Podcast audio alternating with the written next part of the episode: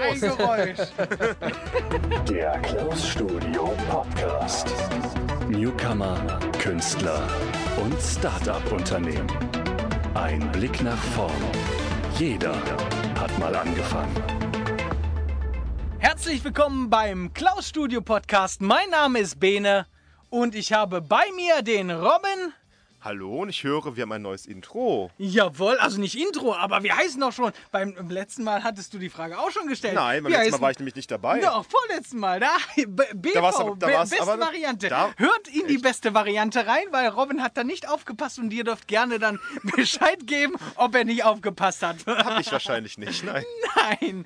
Ja, wir heißen ja der Cloud Studio Podcast. Das Newcomer Radio haben wir ja äh, größtenteils jetzt abgegeben. Deswegen haben wir jetzt mehr Zeit für unsere Gäste. Und wir haben heute als Gast den, ja, ich nenne es mal High Fantasy Autoren Felix Hänisch bei uns. Hi Felix! Hallo Klaus Studio, hallo Bene, hallo Robin. Der Felix, der ist Autor und ähm, jetzt darfst du uns erstmal erzählen, so, was im Allgemeinen schreibst du? High Fantasy, das wissen wir.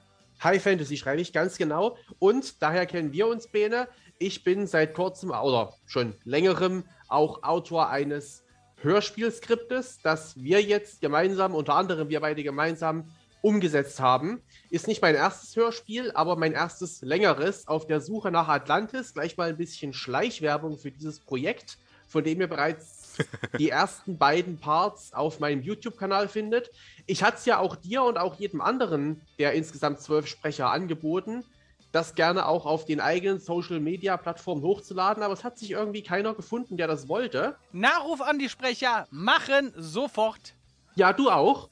Ja, ja, natürlich. Also ich muss sagen, für Instagram müsste ich das eigentlich machen, weil das ist mein einziges, äh, meine einzige Sprecherplattform, die ich nebenher habe. Sorry. Du bist bei Insta. Ja, halt's Maul. Ih.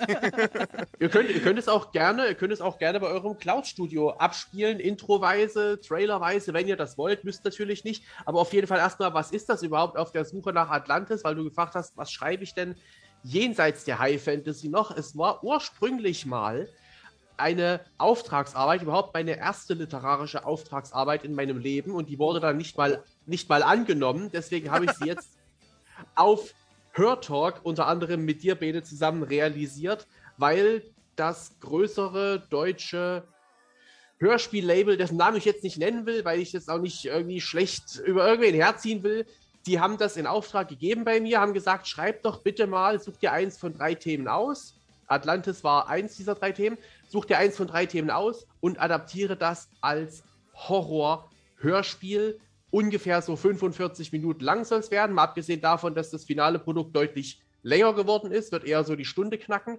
Ist es dem, dem Verleger nicht gruselig genug gewesen? Er meinte zu viel Fantasy, was ich so ein bisschen als, als kleinen Ritterschlag gesehen habe, als Fantasy-Autor gesagt zu bekommen, du schreibst zu Fantasy-mäßig, das ist jetzt nicht die schlimmste Kränkung. Es ist jedenfalls dem Verleger nicht gruselig genug gewesen, deswegen hat er davon Abstand genommen. War eine ganz nette Korrespondenz und ich kann das auch absolut verstehen, wenn er sagt, nee, er will nicht, bin ich da nicht sauer. Aber jedenfalls dachte ich mir, bevor es jetzt ewig und drei Tage in der Schreibtischschublade liegt, oder noch weitere, eine weitere Ewigkeit und drei Tage, weil ich habe es schon ein paar Jahre lang in der Schreibtischschublade, dachte ich mir, nee, komm, jetzt muss es umgesetzt werden und bin ganz froh, dass ich da auf Hörtalk so viele geeignete Sprecher gefunden habe, die motiviert und talentiert sind. Siehste. Das klingt nach Schleimerei, oder? Ja, das und klingt, wie? Das geht runter wie. Öl. Pass auf, wenn, wenn du gleich einmal so einen Pitch hörst, dann. Nein, sehr cool. Also ich muss ja auch sagen, ich habe ja, äh, ich, ich, ich liebe es ja zu sterben, also als Sprecher. Echt? ja, tatsächlich. Bist Also ich, Diva? ich krieg, nein, also ich kriege jedes Mal kriege ich äh, so Rollen, wie, wie der Felix mir jetzt vergeben Ja. hat. Leute, die entweder sterben oder vollkommen ausrasten oder brüllen. Also das ist einfach, das ist für mich gemacht. Bei deiner Mädchenstimme. improvisiere mal einen Tod. Improvisiere mal Bitte, jetzt. genau, stirb einen einmal für mich. mach auf, mal einen pass sterbenden. Schwan, bitte. ma- ma- Halt mal kurz. Ja, ich halte. Okay, sterbenden, Moment. sterbenden Schwan. Aber wenn du, jetzt, wenn du jetzt jemanden sterben haben möchtest, was für einen Tod möchtest du, Felix? Mach doch noch mal für all diejenigen, die noch nicht so 100% neugierig sind auf Atlantis, mach doch noch mal den Dimitrios nach, wie er den Arm erst durchbohrt bekommt von so einem Holzstück aus dem Mast und dann verblutet, weil er angegriffen wird von diesem Monstrum. Okay, pass auf, pass auf. Also okay, ganz üblich, kennt man ja. Kennt man ja sowas. äh, passiert mir ständig, also deswegen kriegst du erstmal einfach da, da kommt der Most. Ah, ah, ah, ah, ah, ah, ah, da, da, mein Arm! Mein Arm! Ah, ah, mein Arm! Hilfe! Das Monster, ich esse dich jetzt. Am! Ah, so viel Blut, ne? Also, ich, ich würde es jetzt in die Länge ziehen, aber Das Ding ist, ich oh. sehe euch, ich sehe euch beide ja, was die Zuschauer vielleicht gar nicht wissen. Ich sehe euch beide ja und es, es verliert halt an Glaubhaftigkeit, wenn man dir dabei zuguckt. Aber wenn man die Augen zumacht, klingt es halt glaubhaft, ja. Das, das ist das Schöne an Hörspielen. Man braucht gar Nee. nicht wissen, was im Studio abgeht.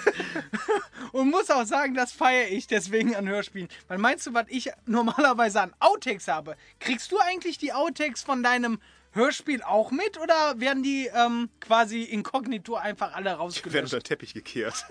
Äh, teils, teils. Ich bedauere es inzwischen rückblickend, dass ich nicht von Anfang an drum gebeten habe um die Outtakes, weil damit hätte man dieses ohnehin schon lange Projekt noch ein bisschen weiter in die Länge ziehen können.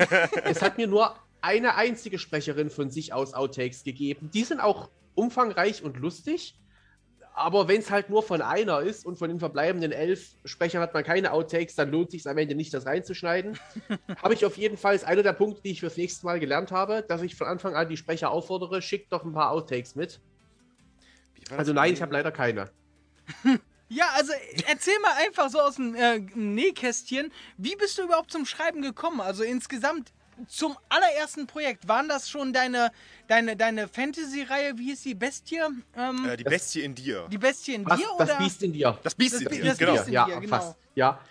Ähm, ja, wie, wie kam ich dazu? Ich glaube, das ist so der ganz klassische Weg. Ich war erst lange Zeit oder bin es immer noch Fantasy-Roman-Fan und habe mir dann irgendwann gedacht, Mensch, das möchtest du auch machen.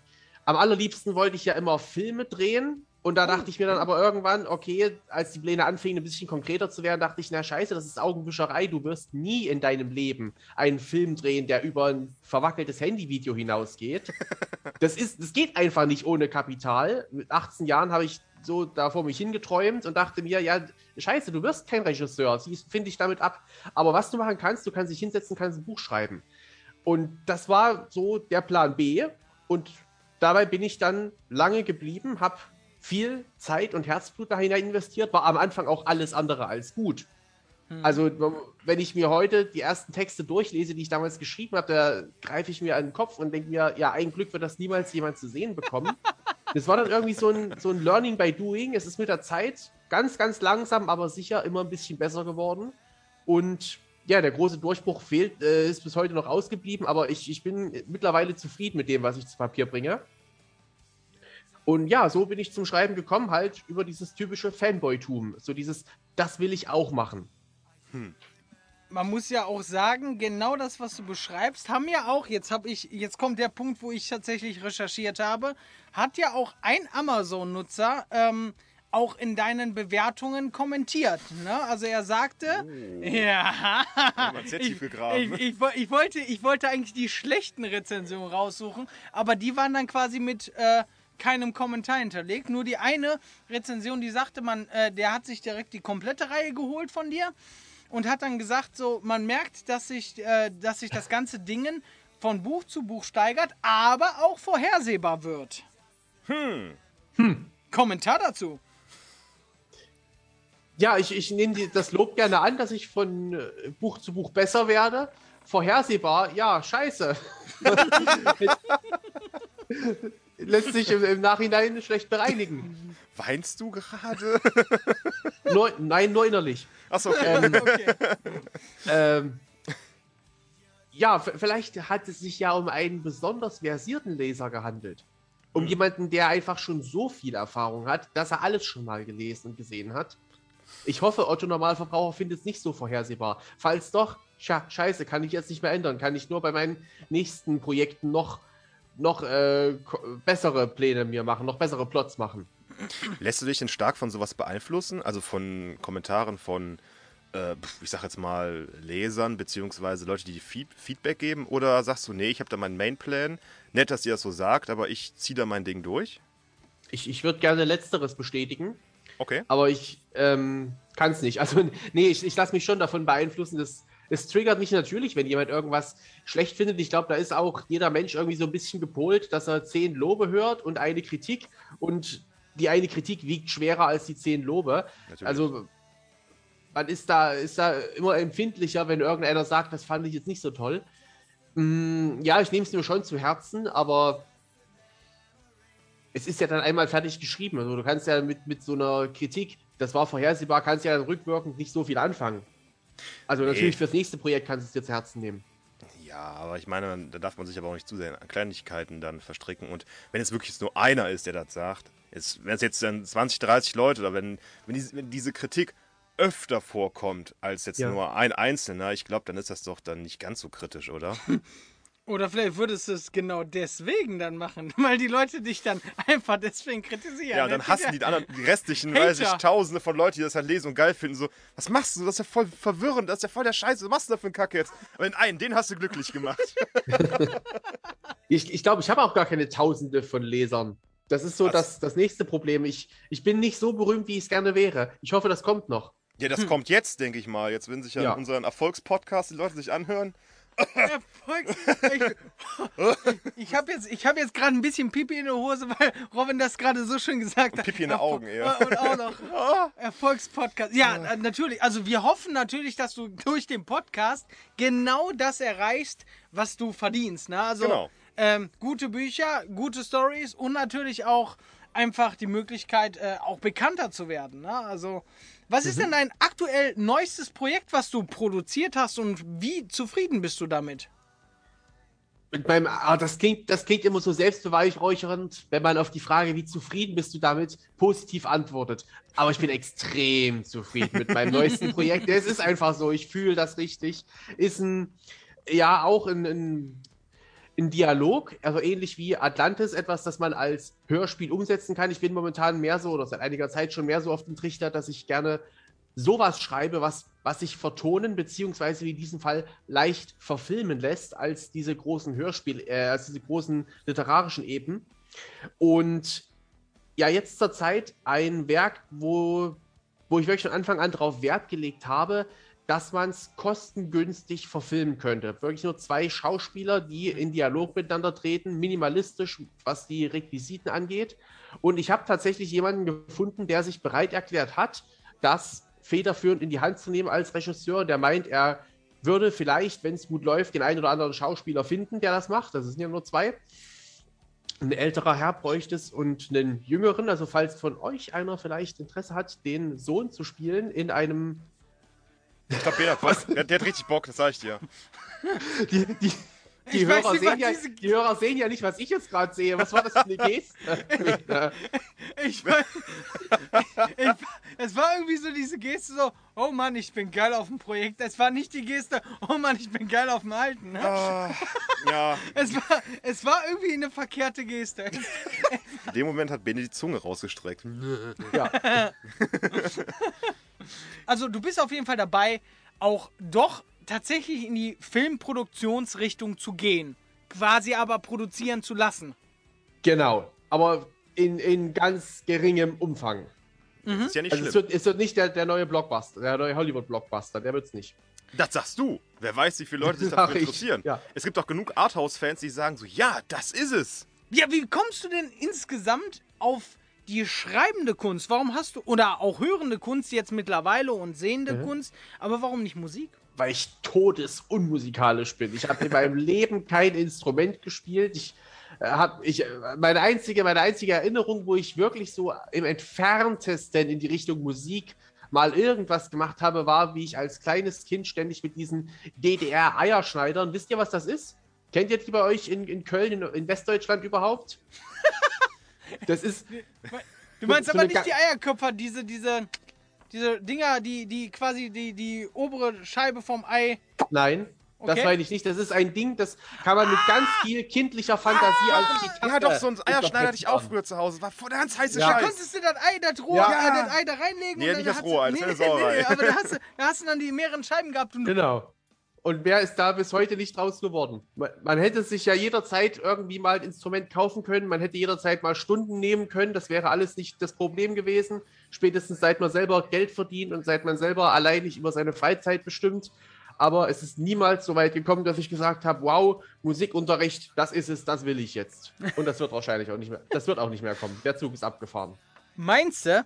Ja. So, du, du denkst nicht irgendwann so abends, wenn du auf dem Sofa sitzt und denkst so, Halleluja, du guckst die SDS und denkst so, ja. Da, da hapert schon mal, an dem Punkt setzt es schon mal aus. Ich gucke nicht DSDS, aber ja, natürlich würde ich gerne ein Instrument spielen können, aber ich weiß auch oder glaube zu wissen, wie viel Arbeit da drin steckt und ich bin nicht bereit, diesen Aufwand auf mich zu nehmen. Das ist es halt. Es, es liegt an der Faulheit und nicht an der, an der mangelnden, an dem mangelnden Interesse. Okay. Naja, es ist so. Du lernst es nicht in drei Stunden. Da kommt das Künstlerleben wieder raus. Ah, nee. Ah, ich bin zu faul dafür. cool. nee, aber man, man hat ja auch als Künstler, man hat gewisse Sachen, die man einfach kann und wie heißt es so, wie ja. heißt es so schön? Schuster, bleib bei deinen Leisten. Ja, liebe Zuhörer und Zuhörerinnen, wie ihr vielleicht schon gemerkt habt, Robin ist nicht mehr da. Das liegt daran, wir hatten leider eine technische Störung und daher muss ich leider alleine mit dem Felix das Interview fortführen. Aber ich denke, das wird kein Problem sein. Also weiter geht's. Wie läuft es denn im Allgemeinen bei dir mit der Kunst? Da kann ich heute was ganz Tolles berichten. Ich hatte nämlich heute ein sehr aufschlussreiches Gespräch mit einer Kuratorin aus einem Museum. Und das klingt jetzt ganz ähnlich wie bei dir. Ich gehe irgendwo hin und unterhalte mich fünf Minuten mit einer Frau. Und zwar mit einer Frau, die mir erlaubt hat, im Stadtgeschichtlichen Museum Leipzig zu drehen. Ich dachte, da muss man Minimum mit RTL im Rücken kommen, um eine Dreherlaubnis zu kriegen. Aber nein, offensichtlich kriegt die jeder Dulli oder ich war einfach nur sehr sympathisch, eins von beiden. Und ich habe gefragt, wie schaut es denn aus? Kann man da drehen? Weil Stadtgeschichtliches Museum Leipzig, für alle, denen das nicht sagt, das ist im alten Rathaus Leipzig. Gut, das wird auch nicht mehr Leute was sagen. Ja. Und das alte Rathaus ist ein sehr herrschaftliches, sehr altes Gebäude. Wenn man da drin ist, hat man direkt das Gefühl, man ist in einem ganz besonders hochwertigen, teuren Anwesen mit gigantischen Gemälden von vermutlich ehemaligen Bürgermeistern und bereits zurückreichen bis ins Mittelalter, diese Gemälde. Und wenn man da dreht, dann hat man direkt eine Kulisse, die für meinen Film, den ich Kurzfilm wohlgemerkt. Das sind so 10, 12 hm. Minuten, wird er mal dauern, wenn er fertig ist. Kein Kinofilm. Aber für meinen Film, den ich drehen möchte, ist das die perfekte Kulisse. Und ich habe es mir nicht zu träumen gewagt, dass man da so einfach eine Dreherlaubnis bekommt, wie ich sie heute bekommen habe. Da war ich sehr, sehr froh. Ja, geil. Also man muss sagen, da an dieser Stelle Glückwunsch Danke. und vor allem mit ambitionierten Plänen ja. und ein, einer kleinen Portion Hartnäckigkeit und äh, Mut, äh, denke ich, kann man fast alles erreichen, ja. oder? Ja, also ich bin wirklich, wirklich sehr, sehr stolz auf mich, wie ich das hingekriegt habe. Wahrscheinlich hätte es auch jeder andere geschafft, weil die, die Hürde scheint nicht so hoch zu sein, wie man sich das vorstellt. Man braucht da kein, keine große Filmfirma im, im Hintergrund zu haben, sondern ja, einfach mal hingehen, mal fragen und dann kann man auch eine No-Budget-Produktion vor einem Hintergrund realisieren, der den Zuschauer glauben lässt, wow, die drehen in einem echten Schloss. Das heißt, äh, liebe Zuhörer und Zuhörerinnen da draußen, seid gespannt, was der Felix mhm. da schon wieder in der Hinterhand hat. Vielleicht magst du mal ganz kurz darüber schnacken oder willst du noch gar nichts darüber verraten? Mm, nee, ehrlich gesagt. Außer, dass es irgendwas mit einer Burg oder mit einem mittelalterlichen Stil zu tun ja, hat. Ja gut, da muss, ich, da muss ich ein bisschen schnacken, damit das jetzt nicht in den falschen Hals rutscht. Und zwar, das Ganze spielt schon im Hier und Jetzt, hat einen sehr ähm, gesellschaftskritischen oder, oder vielmehr gesellschaftspolitischen Aspekt. Also absolut nichts mit Mittelalter und Burg und Schloss, aber die beiden Protagonisten, es gibt nur zwei Darsteller, die beiden Protagonisten leben in einem Schloss, sind sehr, sehr wohlhabend. Ich wollte das einfach ohne große, große Erklärung, einfach durch die Bildsprache des, des Hintergrundes, den man dann auf den Aufnahmen sieht, suggerieren, hey, schau, Zuschauer, da sind zwei Leute, die haben Kohle.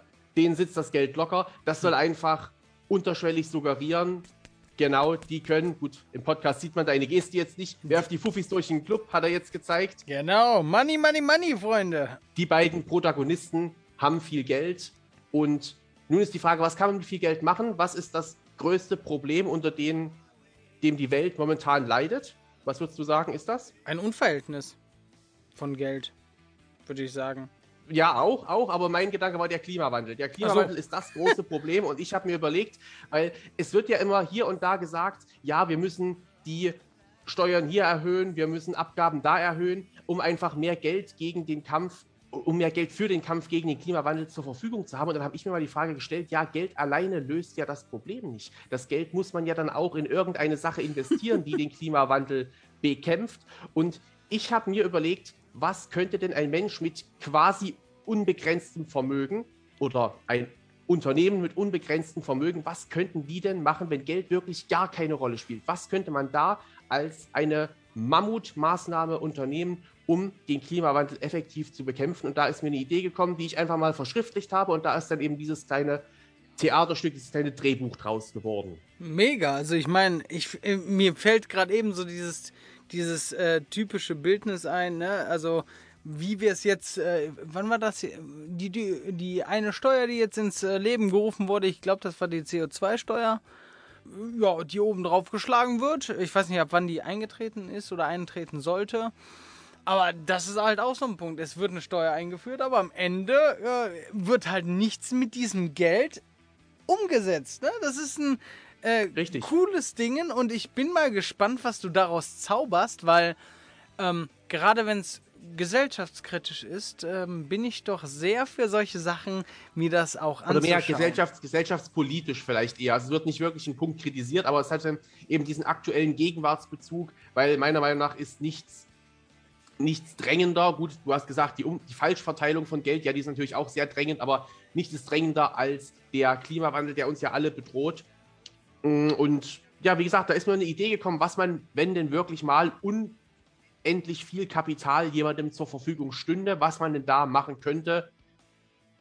Und da ist, wie gesagt, dieses Drehbuch draus geworden. Cool. Du hast äh, gerade eben schon dazu gesagt, es ist ein No-Budget-Projekt. Also ich kann davon quasi ja. dann ausgehen, du lebst noch nicht von der Kunst. Leider. Leider ja, lebe ich nicht von der Kunst. Aber es ist geplant, dass du auf jeden Fall irgendwann davon leben kannst, ja? Naja, sagen wir mal so, den Plan hat vermutlich jeder, der irgendwas in die Richtung macht, sei es Literatur, sei es Film, sei es Musik. Das ist natürlich das Ziel, was jeder hat. Ich möchte mal davon leben können. Ich bin da irgendwo ein Realist und sage mir, wenn es nicht klappt, ich habe ein zweites Standbein. Oder nein, mhm. nicht ein zweites Standbein, ich habe ein erstes Standbein. Und wenn es nicht klappt, dann bleibt es eben bei diesem Standbein. Also ich gehe da nicht ganz so blauäugig rein, wie das vielleicht noch vor ein paar Jahren gewesen ist, wo ich mir dachte, ja komm, schreib mal ein paar gute Sätze und dann wirst du irgendwann, dann reißen sie dir die Bücher aus der Hand und dann lebst du davon. Ich, ich hoffe es natürlich immer noch, aber ich, ich bin Realist oder vielmehr Pessimist und denke mir, es kann, ich kann auch damit leben, wenn es für immer und ewig ein Hobby bleibt. Okay, das, das klingt, finde ich, sehr, sehr gut, weil gerade die ähm, in der heutigen Zeit ist es ja auch die Situation, dass der Markt einfach überlaufen ist. Also gerade gerade High Fantasy ist natürlich, äh, wenn wir jetzt auf deine Bücher gehen, einfach so mhm. überfüllt. Man weiß ja, ich meine, es gibt die großen Klassiker wie Herr der Ringe, ähm, Harry Potter, ne und äh, Aragon zum Beispiel. Und dann gibt es so viele, so viele Sachen. Nehmen wir mal den, den deutschen Künstler Wolfgang Hohlbein, Markus Heitz. Ne? Das, sind, das sind die Künstler, wo man heute noch hingeht. Okay, die können noch von ihren Werken leben. Aber wenn ich jetzt als, sag ich mal, Jung, Jugendlicher in Richtung Thalia gehen würde. die Italia, ne? Also Richtung Amazon, ne? Und äh, dann einfach die Sachen äh, im Internet dann eingebe. Ich wüsste gar nicht, was ich mir bestellen sollte bei der Masse an, an, an ja. äh, Kunst, die es da gibt. Ja, definitiv. Also der Markt ist übersättigt. Zumal ja das nächste Problem ist, die Leute lesen ja immer weniger. Also du kämpfst ja nicht nur gegen die Konkurrenz, hey, es gibt einen besseren Autoren als dich, sondern du kämpfst gegen die Konkurrenz, hey, es gibt ein besseres Medium als das, was du da machst die Leute schauen halt lieber Netflix. Ja. Was ich irgendwo, ich kann mich ja nicht mehr drüber echauffieren, das ist ja das Allerschlimmste an der Sache. Ich kann nicht mal sagen, nehmt euch ein Beispiel an mir, denn ich mach's ja selber. Geil. Also, ich muss sagen, ich bin jetzt äh, treuer Hörspielhörer. Also, ich, ich äh, wenn ich die Möglichkeit hätte, ähm, zwischen Netflix oder, oder Amazon Prime oder Fernsehen und einem guten Hörspiel dann ist es die Situation, dann nehme ich lieber das Hörspiel und mache irgendwas nebenbei, wie zum Beispiel Kochen, äh, äh, aufräumen, ne, Kopfhörer drauf und mach irgendwas nebenbei, weil mittlerweile gibt es so viele gute Hörspiele, wie zum Beispiel ähm, Auf der Suche nach Atlantis. Ne? Sagt Ja, er, muss ja, man noch mal ganz kurz äh, äh, einblenden hier, ne? Aber äh, es gibt so viele gute Hörspiele mittlerweile, wo es, wo ich mir denke, man braucht gar nicht mehr so viel Netflix und sowas. Und es Hörspiele regen einfach auch zum ja ein bisschen mehr äh, Fantasie an. Definitiv, auf jeden Fall. Also ich bin auch ein sehr großer Hörspielfan, schon seit frühester Kindheit gewesen und als Erwachsener jetzt noch umso mehr, wo wir auch die Auswahl im Internet haben. Früher war es ja darauf limitiert, was kaufen dir deine Eltern am Kiosk für eine Kassette damals noch. Und heute, Kassette. Ja, so fing es an. Und Ach komm, du, du, du bist doch gar nicht so alt, dass du noch mit Kassetten aufgewachsen bist. ich habe im Kindergarten habe ich noch Schallplatten gehört sogar. Junge, im Kind- Junge. Im Kindergarten bei uns hatten sie noch einen Schallplattenspieler mit Hörschallplatten und dann bin ich mit Kassetten aufgewachsen. So ist es gewesen. 91er Krasser Baujahr. Scheiß. Hm, ah, guck mal, ich bin, äh, aber ich hätte dich jetzt deutlich jünger von der Stimme her geschätzt als mich. Danke. Ähm, aber da sind wir ja tatsächlich nur ein Jahr auseinander. Äh, total cool, weil bist ich, älter ich oder jünger? Hier, das verrate ich nicht. Okay. Ich habe drüben habe ich noch äh, schön die Knight Rider Kassetten vorliegen. Oh, das geil. ist einfach der Hammer. Das hat mir auch immer gefallen. Knight Rider und, und, und Alf damals, diese ganzen Serien, die eigentlich als TV-Konzeption angelegt waren, wo sie dann sich einfach gesagt haben, ja komm, wir melken die Kuh noch weiter, wir kaufen uns jetzt noch einen einzigen Synchronsprecher ein, der den Erzähler macht und dann nehmen wir einfach die Original, äh, die Originaldialoge aus den TV-Serien, aus den Folgen und schnipseln die zu einem Hörspiel zusammen. Eigentlich eine geniale Vermarktungsidee. Total cool. Ich meine, das haben sie, Und das haben sie ja gut. sogar mit den Simpsons gemacht, falls das bisher noch niemand Mhm. weiß. Aber es ist äh, total faszinierend. Fand ich total cool und äh, das, das hat mich halt einfach total durch meine Kindheit getragen. Dann hau mal einfach raus, was war mal so das, das beste und dein schlechtestes Werk und warum? Mein bestes und mein schlechtestes Werk. Da würde ich sagen, das schlechteste, was ich je geschrieben habe, war logischerweise das erste, was ich je geschrieben habe, weil Learning by Doing, mit der Zeit wird man besser.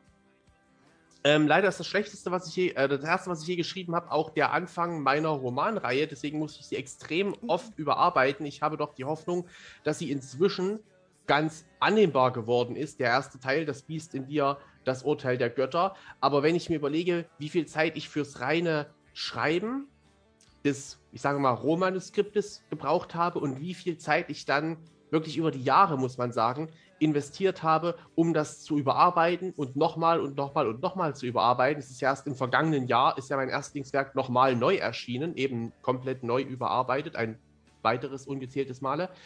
Und da würde ich sagen, ist das Schlechteste, was ich je geschrieben habe, das gibt es jetzt so nicht mehr. Das ist mein Erstlingswerk, wie es damals erschienen ist, 2000 und, lass mich nicht lügen, 12. Und dann, wie gesagt, letztes Jahr kam es dann nochmal neu überarbeitet raus. Das Beste, was ich je geschrieben habe, hm, das ist schwer. Das ist wie wenn ich dich frage, welches Kind magst du am liebsten von denen, die du hast?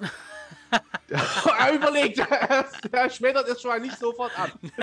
nee, ähm, das Beste ist, das fällt immer schwer, glaube ich. Aber ich. Da ich mich jetzt so viel damit beschäftigt habe, würde ich sagen, auf der Suche nach Atlantis. Das, aber es liegt, es liegt einfach daran, weil ich mir jetzt wirklich so viel Arbeit jetzt nochmal, ich habe es ja vor einer ganzen Weile geschrieben, weil ich jetzt nochmal so viel Arbeit da hinein investiert habe, es vertonen zu lassen von sehr vielen, sehr guten Hörspiel, ähm, 1, 2, 3, von sehr vielen, sehr guten Hörspielsprechern auf hörtalk.de, unter anderem dich, lieber Bene. Du nimmst ja zwei Rollen ein, die du auch sehr, sehr gut verkörpert hast. Gerade am Vielen, Anfang, vielen Dank. gerade das, das erste Kapitel, nee, das macht wirklich richtig Bock auf mehr. Wie du da die Sterbeszene gemacht hast. Haben wir die in unserer Aufnahme jetzt schon drin im Podcast? Ja, ne? Ich meine, die haben wir drin gehabt. Ja, Da, ja, da, ja. da bin ich froh, dann, dann nötige ich dich nicht dazu, nochmal den sterbenden Schwan zu nehmen. nee, Ich- aber einfach, weil ich, weil ich mich mit so vielen tollen Leuten wie dir und auch einigen anderen auseinandergesetzt habe in Zusammenhang mit diesem Werk, ist das jetzt eben für mich nochmal so in den Fokus gerückt, dass das momentan, Betonung liegt auf momentan, mein bestes Werk ist. Mhm. Auf der Suche nach Atlantis. Ja, ich, ich meine, gerade wenn, wenn das dann halt auch so ein bisschen einschlägt, ne, und, und halt auch, äh, sag ich mal, in einer anderen Form veröffentlicht wird als bislang, ist es natürlich auch nochmal ein Pluspunkt, ne? Das ist, das ist wie das Kind, was dir jeden Morgen einen Kaffee ans Bett bringt. Du liebst Hast es du genauso das? wie alle anderen, aber es hat noch Ein bisschen mehr. ein bisschen, bisschen mehr äh, Narrenfreiheit. Leider muss ich sagen, sind alle Kinder gut erzogen und alle bringen mir Kaffee ans Bett. Also immer unterschiedlich. ja, also deswegen kann ich nur sagen, die, die, die Älteste steht halt früher auf und bringt mir deswegen früher den Kaffee ans Bett. Und die Jüngste steht halt am spätesten auf und bringt mir dann im Laufe des Tages halt einen Kaffee ans Bett. Also, nee, nicht ans Bett. Also, Ich bin, ich bin nicht Mhm, nur den ganzen Tag im Bett. Das äh, kann jetzt Felix auch mal kurz hier bezeugen. Ich stehe hier im Studio. in deiner Sprecherkabine, die du dir richtig schön gemacht hast mit Dämmmaterial. Matten nennt man sie wahrscheinlich nicht, aber mit, mit, mit Das Matten, die. Das ist Jetzt führt wahr uns mit der. Kamera rum. Das ist natürlich immer richtig geil in Podcasts. Ich beschreibe euch jetzt, was man sieht. Zahlreiche Matten und ich glaube auch Vorhänge. Und die Matten sind unterschiedlich, also alle aus Schaumstoff, unterschiedlich geformt, um den Schall in unterschiedlicher Art und Weise zu brechen, damit sich kein Echo bildet, würde ich sagen. Genau. Ja, Felix, dann erzähl mir doch einmal ganz kurz, ähm, gab es bislang Lesungen? Hattest du bisher Auftritte?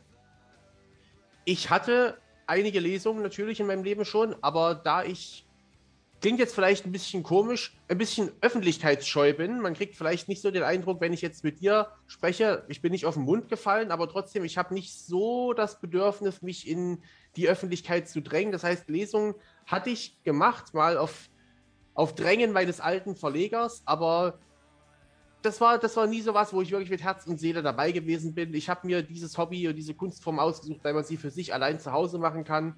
Diese Extrovertiertheit, die wahrscheinlich Musiker, da schließt sich der Kreis wieder zum Thema von vorhin, die wahrscheinlich Musiker an den Tag legen, dass sie einfach das Publikum brauchen. Dieses Bedürfnis hatte ich selten bis nie. Das heißt, du hättest gerne ein bisschen Feedback, aber du musst jetzt nicht den direkten Menschenkontakt haben. So, so kann man das, glaube ich, am besten ausdrücken, ja. Nett, ist, ist okay, kann ich nachvollziehen. Deswegen habe ich viele Jahre auch äh, weniger vor dem Mikrofon gestanden und mehr die Regie gemacht und hinterm äh, Pult gesessen. das heißt, du hattest bisher noch keinen öffentlichen Auftritt. Doch, doch, schon, schon einige. Auf der Buchmesse Leipzig bin ich zum Beispiel zu hören gewesen, in diversen Buchläden in und um Leipzig, die solche Veranstaltungen durchgeführt haben und da verschiedene Autoren zu Gast geladen haben. Da bin ich hin und wieder schon mal gewesen, aber in den letzten Jahren eher weniger, weil ich gemerkt habe, dass mich das einfach nicht so erfüllt. Ja gut, ist ja auch absolut in Ordnung. Ähm, hattest du denn irgendwelche peinlichen Situationen währenddessen? Nee, aber die Sorge ist jedes Mal da. Also mir wurde gesagt, das geht weg, das hast du nur die ersten ein, zwei Mal. Nein, am Arsch. Die hat man jedes Mal. Und in jeder Sekunde denkt man sich, jetzt irgendwas Dummes passiert gleich. Die Hose rutscht runter, auch wenn man sitzt, egal. Oder ich muss versehentlich rülpsen oder irgendwas Dummes passiert. Und da ist einfach diese, diese Anspannung, die geht, bei mir zumindest, die geht nie weg. Jetzt muss ich eine ganz kleine Anekdote erzählen, was äh, ein Sp- m, Hau raus. Autor bei mir im Studio gebracht hat. Er wollte aus seinem, äh, ich glaube, Gedichtband war es oder Buch war es, wollte er was vorlesen, hat gelesen, hat eine kurze Pause gemacht und wollte mit dem Wort Möwen voller Inbrunst anfangen und lesen. Und er sagt Mösen. Mösen. Ich war fertig. Ich war einfach nur fertig. Ja, und ähm, als er dann das Wort ausgesprochen hat, hast du gesehen, dass, dass die Gesichtsfarbe einfach nur noch einer Tomate immer ähnlicher wurde und es war herrlich. Es war einfach nur herrlich. Dann erzähl mir doch mal ganz kurz, was du für Ziele für die Zukunft hast. Also du möchtest irgendwann oder hast ja jetzt fast schon eins deiner Ziele erreicht, nämlich den Filmdreh. Du möchtest vielleicht irgendwann von der Kunst leben. Gibt es irgendwas, was du dir außerhalb dessen noch wünschst? Ich möchte meine Fantasy-Romanreihe Das Biest in dir mit noch einem letzten Werk abschließen. Das auf jeden Fall. Und dann, ähm, naja, mal sehen, wie, inwiefern das Wunschtraum bleiben wird. Aber ich könnte mir vorstellen, vielleicht irgendein Low-Budget produziertes Videospiel. Nach, einem, mein, nach einer meiner Ideen. Das muss ja auch keine sein, die es jetzt schon gibt. Das kann ja für die Zukunft vielleicht irgendetwas sein, dass es vielleicht wenn das hier einer hört, irgendein Programmierer, der sich denkt, boah, habe ich geile Ideen zum Programmieren, aber mir fehlt doch die passende Story, komm zu mir, melde dich bei mir. Ich habe richtig Bock, eine Story zu schreiben, die irgendwann noch auf diesem Medium erscheint. Ja, cool. Das, Das wäre das wär so mein, mein großes Ziel. Also natürlich kein AAA-Titel, natürlich kein großes MMORPG, einfach nur irgendwas, was man spielen kann. Sei es free to download, irgendwas in der Richtung. Ich habe richtig Bock, da die Story dazu zu schreiben. Irgendwann einmal. Also, was nicht ist, das kann auf jeden Fall werden. Und äh, ich denke, das ist auch ein realistisches Ziel. Und wenn sich ein AAA, äh, eine AAA-Firma für so einen Titel auch anbietet, warum nicht? Ne? Also, wenn sie die Kohle reinbuttern wollen und so einen guten Autoren wie dich einfach mal engagieren, äh, da Ja, aber das ist, das ist nicht so, als ob. Das ist aber so, als ob man sagt, ja, ich möchte übrigens das nächste Drehbuch zum nächsten Star Wars schreiben. Das ist jetzt mein großes Ziel. Das, das ist halt weltfremd. Ja, man muss, man muss die Ziele realistisch setzen. Kleine, kleine Schritte. Ja, okay, zur großen Treppe oder wie war's? Finde ich cool. Also, ich finde, äh, Felix, du bist sehr bodenständig und auch ein Realist. Ich finde, das ist, äh, das ist etwas, was vielen Künstlern fehlt. Und deswegen drücke ich dir umso mehr die Daumen, dass du dieses Ziel auch Danke. erreichst. Und bevor wir jetzt tatsächlich unsere Sendung beenden, kommt einmal der Speedrun. Zehn Fragen, die du in kürzester Zeit mit dem ersten Punkt beantwortest, der dir in den Kopf schießt. Garantiert ist der erste Punkt Mösen. Mösen. Dein Lieblingsautor. J.K. Rowling. Schlechtester Film. Twilight? Erstes Auto. Ich habe noch gar kein Auto gefahren bisher. Größte Kindheitsangst. Vor dem schwarzen Mann, der unter meinem Bett ist und nachts rauskommt. Absolute Abneigung beim Essen. Flecken. Für jeden, der das nicht kennt, das ist gekochtes Kuhäuter. Schmeckt so, wie es klingt. Du hast einen Wunsch frei. Was würdest du dir wünschen? Zwei Wünsche. Ach, Nein, da macht, da macht die Fee nicht mit. Eine Million Euro. keine Bück dich Fee. Wunsch ist Wunsch, ja? Schlippergröße ist. XL. Wenn du dafür bekannt werden würdest, würdest du den Flitzer machen? Auf gar keinen Fall. Name deiner ersten Freundin. Das gehört hier nicht her. Jacqueline. Ja. Be- Beste Serie aus deiner Kindheit. Pokémon. Ich will der Beste Allerbeste sein. sein, Keiner, wie keiner vor mir war. Sehr geil. War Ja, das schon zehn? Felix, das waren schon die zehn Fragen. Das ging schnell. Das ging flott. Ähm, vielleicht muss ich beim nächsten Mal, weil du ja tatsächlich bei der Frage mit der Freundin schon ein bisschen gehakt hast, muss ich vielleicht demnächst mal noch ein paar fiesere Fragen beim nächsten Podcast rausfo- rausholen, raussuchen. Und äh, dann schauen wir mal, was dabei rumkommt.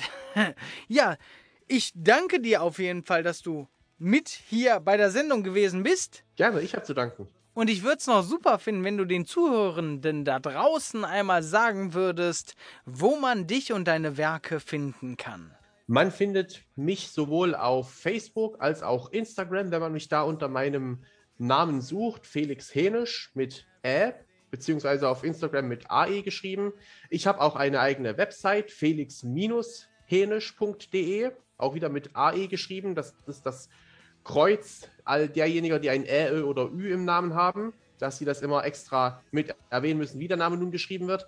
Und ansonsten findet man meine Bücher sowohl auf Amazon, wie sollte es anders sein, als auch ganz normal im Buchladen. Wenn sie dort nicht im Regal stehen, sind sie auf jeden Fall bestellbar über das Verzeichnis der lieferbaren Bücher. Also wer will, der findet.